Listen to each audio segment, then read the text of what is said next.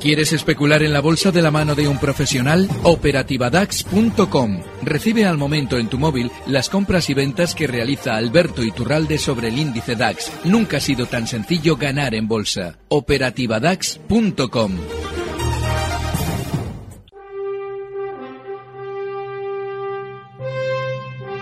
Mercado Abierto con Laura Blanco.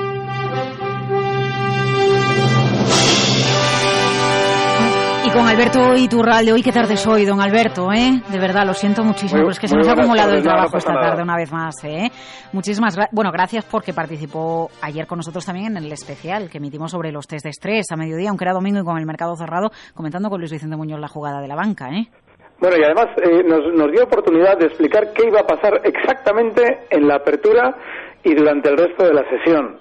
Eh, estuvo fenomenal porque hay que diferenciar siempre en bolsa la información empresarial, que es la que comentabais al detalle, y qué es lo que va a suceder en bolsa. Entonces, como ya habían generado una especie de incertidumbre artificial con esos test de estrés desde el sistema financiero y la habían resuelto positivamente, además lo habían hecho a una hora que no solamente os dio la oportunidad de hacer un fenomenal programa, estuvo genial, sino que también aprovechaban los políticos para durante la sesión de ayer, durante el día de ayer, eh, hacer valoraciones positivas.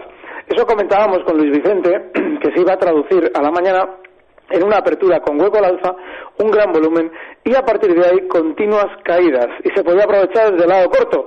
Así es que nada, nos ha salido fenomenal, de manera que, bueno, todo lo que nos venga así en programas especiales podremos aprovecharlo así. Eh, yo se lo agradezco. La audiencia, bueno, tiene a su disposición Alberto Iturralde durante los próximos minutos, a días de bolsa, para comentar el contexto de mercado. Un mercado que, ¿qué? A ver, hoy desplome la banca italiana, eso hace que la bolsa italiana, precisamente el MIT del caiga más de un 2%, el IBEX 35 aguanta los 10.000 sin problema, está ahí al borde de los 10.200 puntos, y, y- y el mercado americano eh, no está en tierra de nadie, Alberto. Sí, lo que sucede es que durante estas, eh, bueno, esta última semana, después del gran susto bajista que tuvimos, hemos ido recuperando y se está produciendo ya la situación que describíamos la semana pasada, y es que tenía que de alguna manera suavizarse el sentimiento negativo que traíamos de la semana anterior. Eso ya está pasando. De nuevo, las empresas intentan darse codazos por estar en la información. Comentábamos que Repsol descubriría nuevos pozos de petróleo. Pues ya los está descubriendo. En México. Y, en- ¿Perdón? En México. Claro, es decir, eh, esos pozos están descubiertos hace tiempo. Lo que pasa es que nos lo cuentan ahora después de que ha rebotado para poder ellos vender desde dentro títulos y, bueno, pues consiguen compradores que al escuchar que hay nuevos pozos de petróleo compran Repsol pensando que va a haber un mayor beneficio. En Italia es normal que el MIR caiga porque había subido mucho menos. Fíjate, en, en la caída, en el descenso que tuvimos hace un par de semanas en todos los mercados mundiales, el IBEX se situaba en los 9.400, que era un nivel, bueno, relativamente bajo con respecto a los 11.200 de máximos. Bueno, pues el MIPTEL lo hizo hasta lo que sería proporcionalmente en el IBEX una zona de 8.500, 8.600. Había subido mucho menos estos meses y ellos, en Italia, ya estaban anticipando las noticias negativas y sobre todo los bancos que habían sido muy débiles en la subida en el rebote del MIB estaban anticipando el problema que han tenido ahora con los test de estrés. El mercado italiano protagonista en una jornada en la que, a ver si queda hueco para que comentemos el caso de día. Hoy ha publicado resultados, es uno de los títulos protagonistas, Alberto. Antes quiero dar la voz a Antonio, que le quiere formular una, una consulta. Don Antonio, buenas tardes. Hola, muy buenas tardes, Laura. Díganos. Gracias. Pues quisiera saber la opinión de don Alberto sobre unos largos que tengo abiertos en una empresa que alguna vez le he llamado hace como un par de meses, en National Grid NG de Londres, que me recomendó, bueno, que mientras no perdiera, me dio un valor, yo recuerdo, pero sé que no me ha saltado esto porque lo tenía puesto. Entonces, bueno, ahora con esta bajada, no sé si salir o no, es el ticker es NG de Londres y bueno, si no lo tiene, pues eh, le quería también comentar, en la semana pasada me recomendó poner un stop en Popular en los eh, 5,15 y bueno, yo hoy, hoy me ha saltado y era para ver si lo sigue viendo así o estamos otra vez a tiempo de abrir cortos porque me ha saltado el stop por nada, por 5 céntimos y no sé si es que ahí en 4.20, en 5.20 es que tenía la resistencia más arriba o cómo lo ve él. Vale, Muchas estupendo. gracias. Muchas gracias a usted, Antonio. Alberto. Con National Grid está alcista, está bien y está, bueno, pues especialmente fuerte. El, el problema está en que es un valor que también hay que colocar en stop. Cotiza ahora mismo en 894 peniques y el stop tiene que estar en 875. Y bueno, aunque no se haya apuntado a las caídas, ese stop es inexcusable. El caso del Banco Popular, comentábamos que no hay que estar cortos. Si lo estamos, la zona 5,15 es la zona de resistencia. La ha tocado ligerísimamente, él no nos escuchó ayer, porque han sido unos segundos los que ha marcado por encima de esa zona. Y a partir de ahí descender. Hay que estar corto en el Popular y en todos los bancos españoles. Porque han conseguido una gran cantidad de compras de pequeños inversores que lógicamente lo han vendido los capitales sindicados de esos bancos, los cuidadores, que solemos decir, y ellos, esos cuidadores, van a retomar esos títulos más abajo, redondeando así el negocio que iniciaron ayer domingo con las noticias de la superación de los test de estrés. De manera que en toda la banca hay que estar bajista porque todos van a recortar. ¿Y Bankinter también? Todos. Eh, Bank Inter durante estas, eh, estas, estas, últimas semanas, estos meses, ha estado marcando unos máximos justo en lo que fue en el pasado una zona de resistencia vital, la zona 7. Y Bank Inter también tendrá su castigo, ha tenido un fuerte rebote también estos días, es normal el rebote que había tenido después del susto bajista que tuvimos en todos los bancos, pues eh, Bank Inter al ser más volátil, es lógico que tenga también un poquito más de, de rebote. Pero la zona 7 en este valor es vital. Significa que cualquier especulador de medio y largo plazo puede abrir unos cortos con un stop en 7,15 para estar una muy buena temporada en el lado bajista de Bank Inter. También recortará. Y, y día, porque menudo año lleva, ¿eh? Y sigue cayendo, sigue goteando. Y eso que el año pasado era de los mejores títulos. Hablábamos, pero por todo lo, por todo lo contrario, porque marcaba máximo histórico tras máximo histórico. Cuando un valor eh, nos eh, publica una noticia de resultados y esa noticia inmediatamente genera una, una, fuerza bajista enorme, hoy ha tenido, ha llegado a marcar poco después de la apertura por encima de 5 euros, justo en 5,03, para llegar a recortar hasta 5,50, no, perdón, 4,53, una caída enorme. Bueno, pues eso lo que significa es que, bueno, pues esa volatilidad que describe eh, para poder realmente plantearnos compras tendría que superar los máximos de hoy en 5,03. Como está eh, justo en una parte relativamente media, en 4,70 ahora mismo, ha cerrado, bueno, no ha cerrado cerca de mínimos, pero desde luego que no ha hecho nada que nos deba hacer comprar. Debemos colocar un stop ya en los mínimos que nos marcaba hace un par de semanas, justo en los 4,48 si es que estamos dentro, y sobre todo lo que nos debemos plantear es que es un valor que en el corto plazo sigue muy bajista, no hay que estar ahora mismo en día. Si superas esa zona 5,03, quizás sí, pero todavía es prematuro.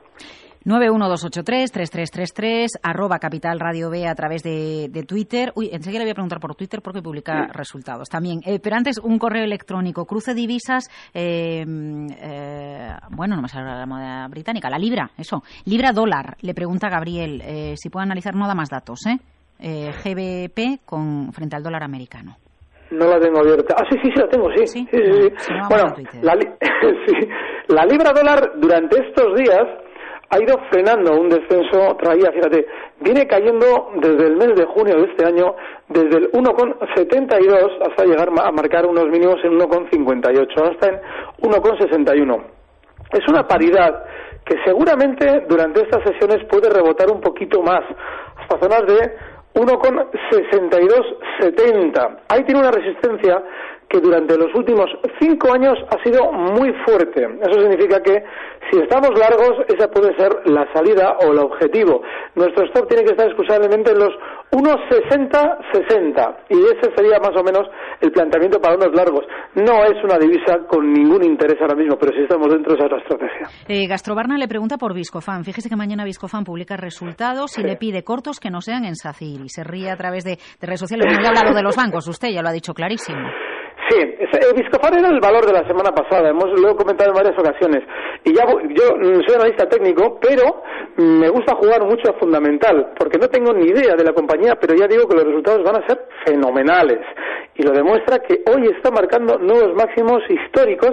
Mañana nos darán resultados espectaculares. Semana pasada con Luis Vicente establecíamos una estrategia compradora. Bueno, pues va a llegar ya ese objetivo alcista en 46, que es zona ya de venta. Y bueno, si los resultados son buenos, con más razón todavía. Los cortos es muy sencillo. Cualquiera de los grandes bancos. Ayer comentábamos por ejemplo, en la zona 940. Bueno, pues 940 esta mañana y hacia abajo. El Banco Santander lo poníamos un poquito más arriba, si abría la zona 7.25 eran cortos, lo hacía justo en los 7.15 y también son cortos. Cualquiera de los bancos.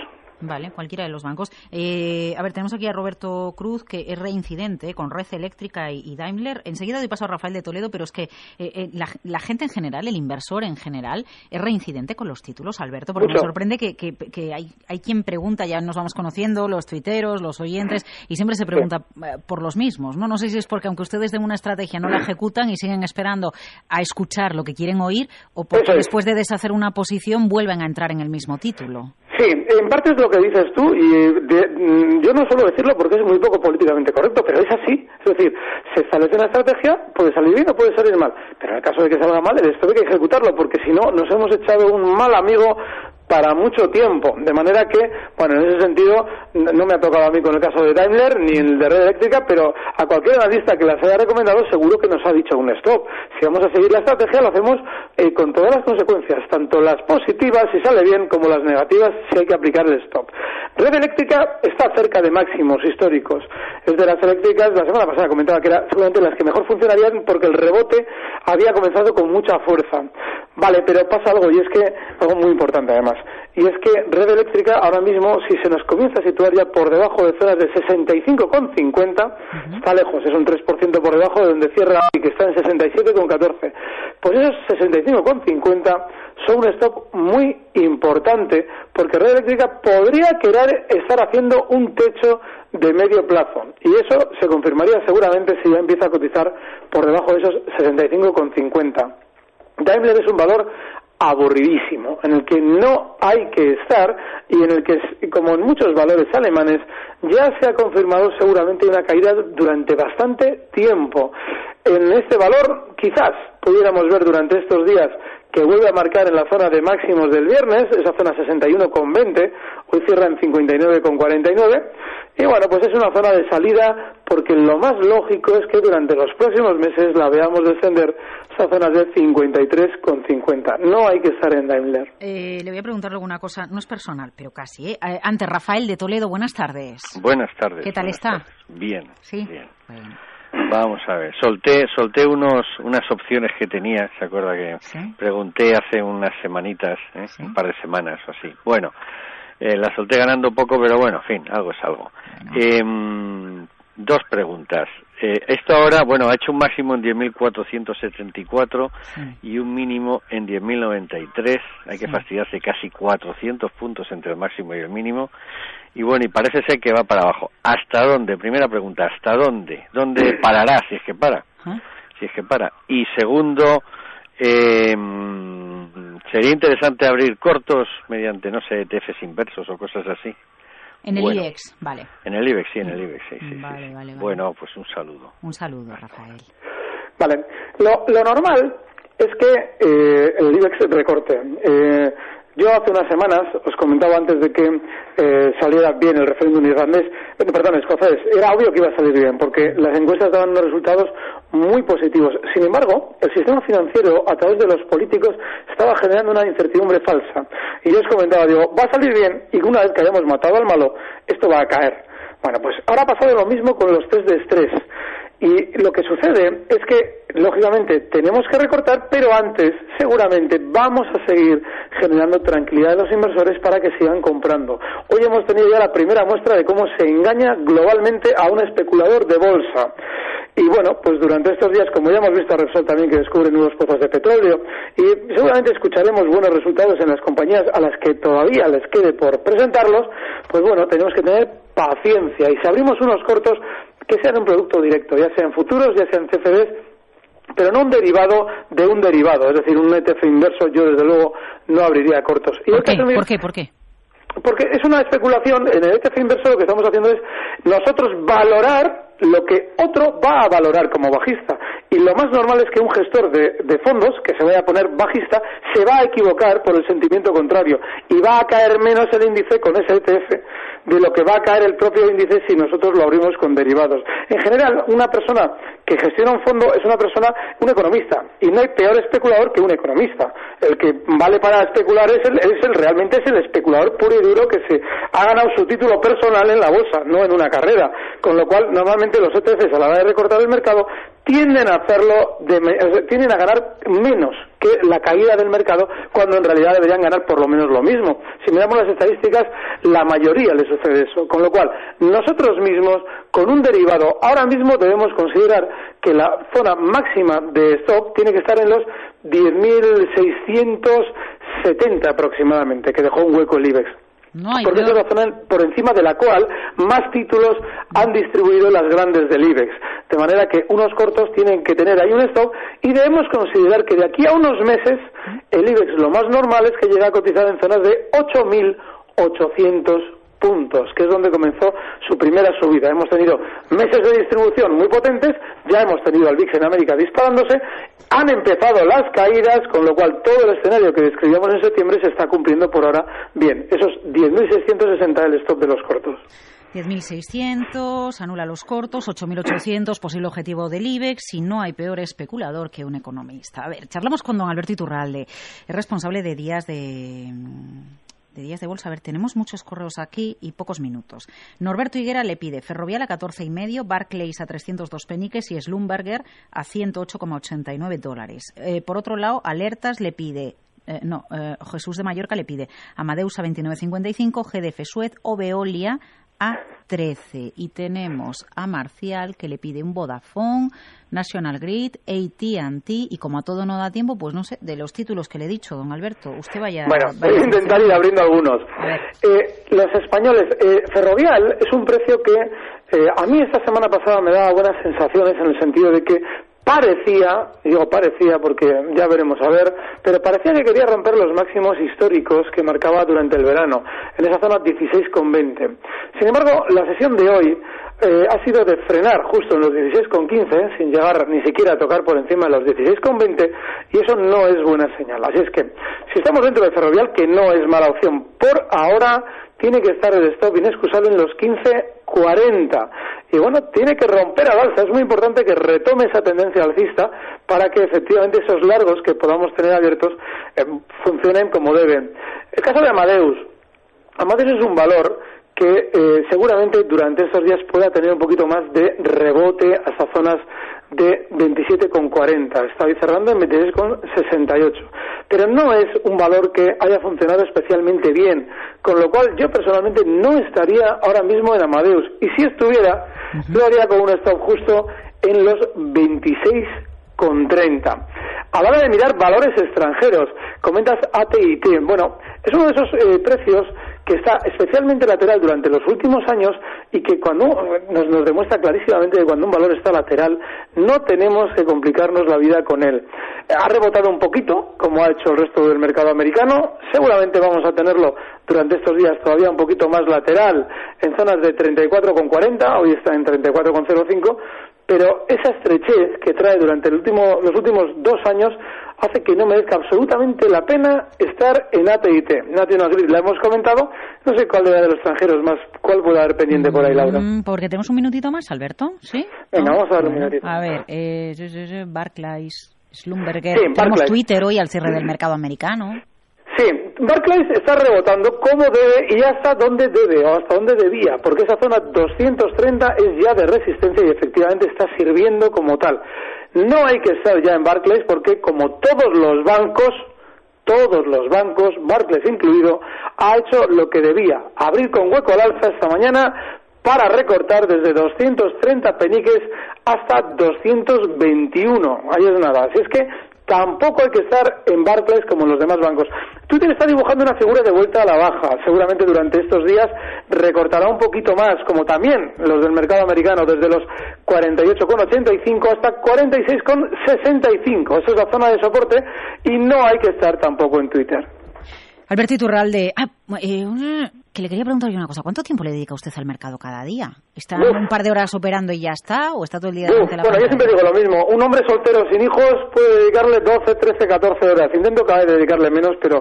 De, pero vamos a ver, Alberto, si es que le dedica, si, si le dedica tantas horas al mercado, entonces siempre va a seguir soltero. No, pero vivo bien, ¿eh? No, no tengo ningún problema. No, no. vivo bien solo también. No, no. Si no me quería. Me... Vaya lío, que me estoy metiendo en un lío ya. o sea, 13 horas o 14 horas, las que haga falta. Las que, es que lo digo porque una, una, analista, una analista me comentó, me dijo, joder, hay que ver cómo ves los gráficos. Digo, claro, digo, tiene lógica. Tengo muchas más horas que tú para poder analizarlos. Tú tienes otra vida y con la mía, pues es más sencillo. Tengo más tiempo. Ya, ya, bueno. Y además disfruto mucho, Laura. Bueno, pues eso es lo importante, disfrutar y que cada uno la vida haga lo que, lo que le apetece. Alberto Iturralde, desde Días de Bolsa, muchísimas gracias por acompañarnos un día más en Capital Radio. ¡Feliz vuelo! Un fuerte abrazo, gracias. Recibe al momento las operaciones de Alberto Iturralde vía SMS en tu móvil. Operativa DAX.com.